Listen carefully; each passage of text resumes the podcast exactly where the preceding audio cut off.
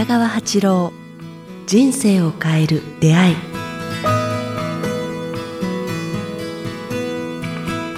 こんにちは早川洋平です北川八郎人生を変える出会い今日は第42回をお届けします北川先生よろしくお願いしますあよろしくお願いします。さあ先生突然なんですけども先生血液型は何型ですか？これね、恥ずかしいね。言いたくないんやけど。木比券ですか？いやいや、掃除が下手なんよ。と、あの、整理するのが全然ダメ。机の上は力、散らかしっぱなし。はいなんか、なんか丁寧に掃除するのが、あ、そうじゃない、揃えるのが、おすごい苦手。できる限りしてるんやけど。えっと、洋服畳むのも、なんか綺麗に畳み切らない。あ本当ですか？うん。なんか以前こう収録してる某ホテルのラインランドリーとすごい綺麗に畳まれてたイメージがある一生懸命畳む、畳むようにはするんだけど、はいなんか乱れるねか、上から下までビシッといくような、ユニクロみたいなのが務められないね。あそうなんですね絶対ダメやね。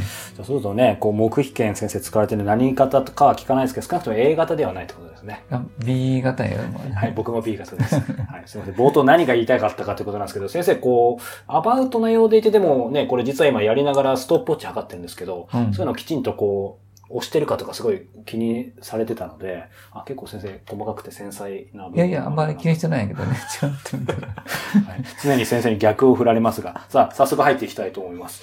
えー今日なんですが、もう10月これ配信される頃、終わりねなんですが、えーこんなご質問をいただいています。早速読みますね。えー北川先生、早川さん、こんにちは。いつも番組を聞かせてもらい、安らいだ気持ちになり、前向きに希望を持って毎日を過ごしていこうという気持ちにさせていただいています。一つ質問があります。近年北朝鮮が核開発を進めていたり、ミサイルを撃ったりするニュースが毎日のように飛び込んできて、その度怖くなったり不安になったりします。私は小さな子供も二人いるので、子供をどう守ればいいのかなども考え、様々な怖い想像を巡らせてしまったりします。北朝鮮の問題とどう接していくのが良いでしょうか？また、今後平和の道を歩めるように自分たちができることがあるでしょうか？お考えを聞かせていただけたら幸いです。38歳女性、マリコさんからいただいています。さあね、毎日のようにこの今収録している時も、えー、ちょうど今日なんかもニュースありましたけど、日本列島核爆弾で沈めるなんていう北朝鮮の 声明出てますけど、ね、先生どうでしょう？もうちょっとタイムリーですけど。まあ、僕あんまり心配はしてないんですよね。してない。あで、このニュースも知らなかったんですよね。あの、こう、新聞読まない、テレビ見ないもんだから、あああ、なんか噂で聞くぐらいでー、うんでもまああまり心配しなくていいと思いますけどね。なぜかっていうと、なんか、一番怖がってるのは、こう、ビクビクしてるのは北朝鮮の人人たちだと思うんですよ。あ、それも首脳陣だけね。はい。だから、普通の一般の人民とか人たちはそんなないと思うんだよね。それと、なんかね、あの、一番最初に、そういう、まあ、あの、人間の心理として、仲が悪いのは近、近所の人と一番仲が悪いんよ。隣国ですよね、国としてもそうだし。家で人としてもね、隣とか一番仲が悪かったりするのよ。教会とかなんとかね。なんでなんですか？近すぎるから、利害が、あの、絶えず入り乱れるから、土地の問題とか、ちょっとゴミをあれしたとか、あんまの人嫌だ、海が嫌だとかいうような、まあ、些細なことで、あの、争いはしなくても、まあ、なかなか仲良くなれない。日本と韓国も一番近いから、確かに。えーいつも、あの、そうだし、中国との関係も、かえって遠くのヨーロッパの方と仲良くなったりとか、理解しようとするけど、近いとなんか、毎日見るのが嫌になる。親子関係もそうだよね。あんまり近すぎると、かえって仲が悪いっていうか。確かにそうですね。うん。で、まあ、何が言いたいかって言ったら、北朝鮮が一番最初に喧嘩するとこはどこやと思う？そうやって。韓国。うん。なんだっけ、韓国から始めると思うよ。うん。で、韓国の人は悪いけれども、北朝鮮と一番仲が悪いのはやっぱ韓国なんよね。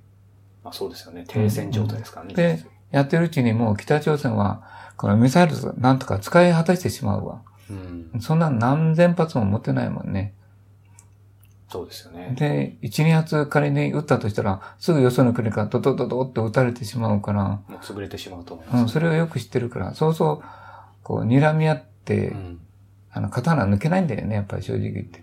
ヨーダの大バカか何かが、こう、偶発的に起きないと。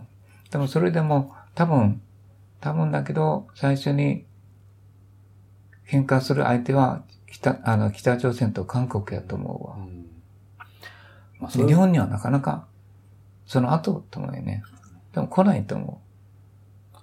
そういうのはあんまりね、一喜一憂してもあれですし、なんか、まあ、かといって、こう、個人的にはもう、そんなに報道しまくんなければいいのにってちょっと思っちゃうんですけどね。なんか、わざとに大騒ぎしてるんやないかなって、何か利用しようとしてるのかなっていうぐらい、うん、ああの、そんな、あれを感じるか、あんまり見ないようにしてるよね。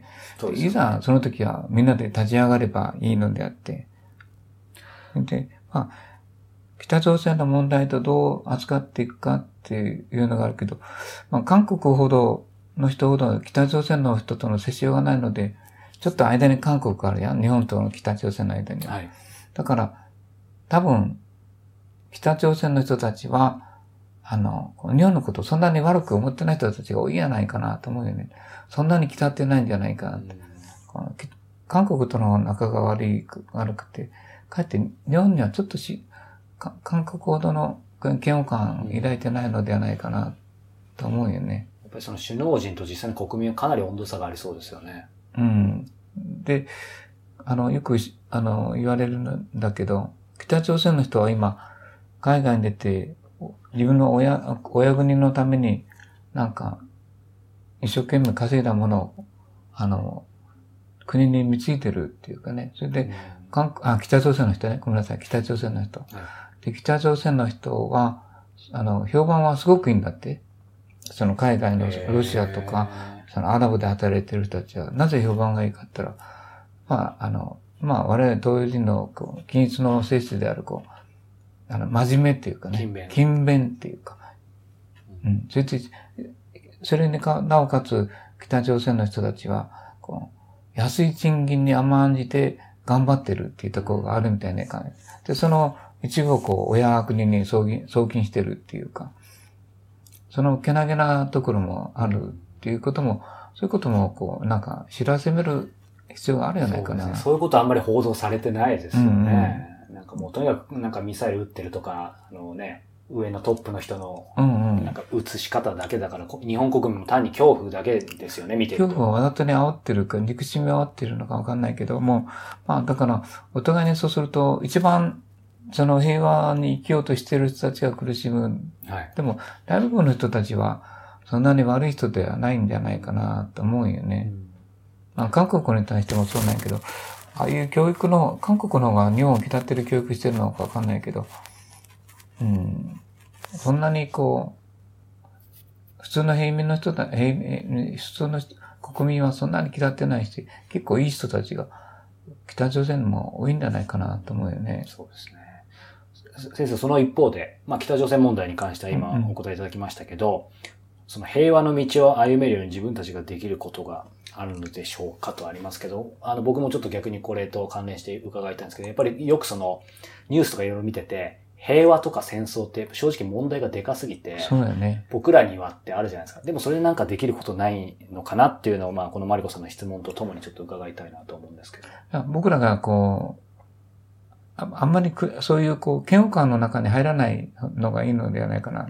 結構そういう気分ってこう、些細なことだけど、北朝鮮の人たちにつながる、あの、も、知られてしまうというかね、伝わる。っていうか、たら向こうも嫌ってくるけれども、だから、まあ、本来の下の人たちはそんなに日本人の感覚と違わないのではないかな。平凡だし、あの、こう弱いし、から、なんか、勤勉だしっていうのを知っとけば、あみんな同じなんだっていう、だからそこいう意味でのちょっと寛容というかね、トップに対する寛容じゃないんだけども、持っておく必要があるっていうか、だから、そうすると、こう、向こうもこう、自分に好意を持ってる国の人たちに対して手を出そうとはしないんよね。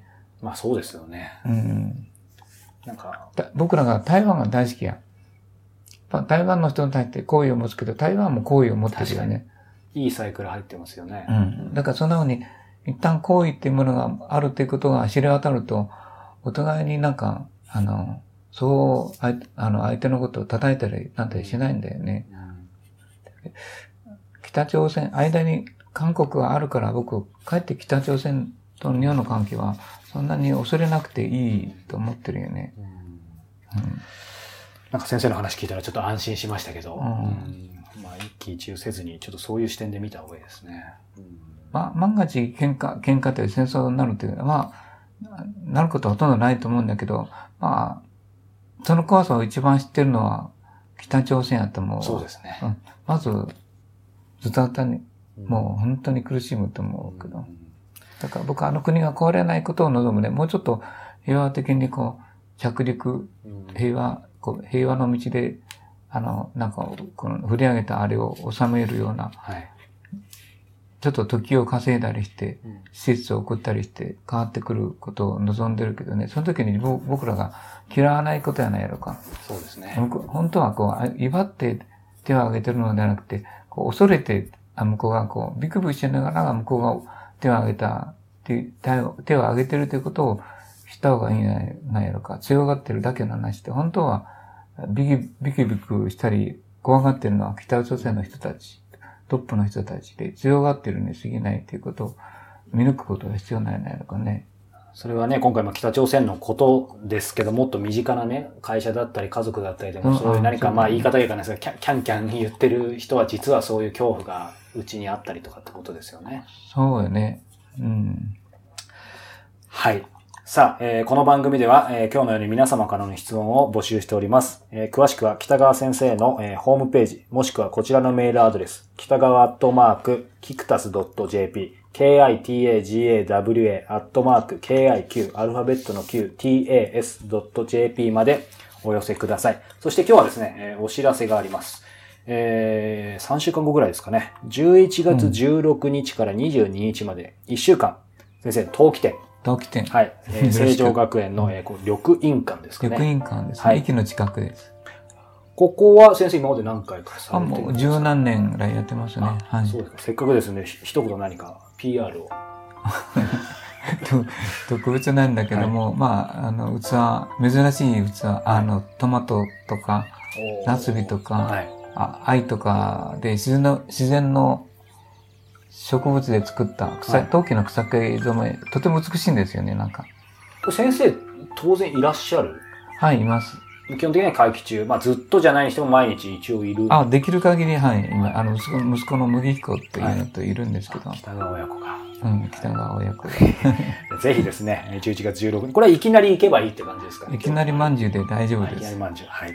11月16日から22日まで、えー、冬季展開催されてますので、えー、ぜひ、えー、皆さん行ってみましょう。ということで、今日は第42回をお届けしました。北川先生ありがとうございました。ありがとうございました。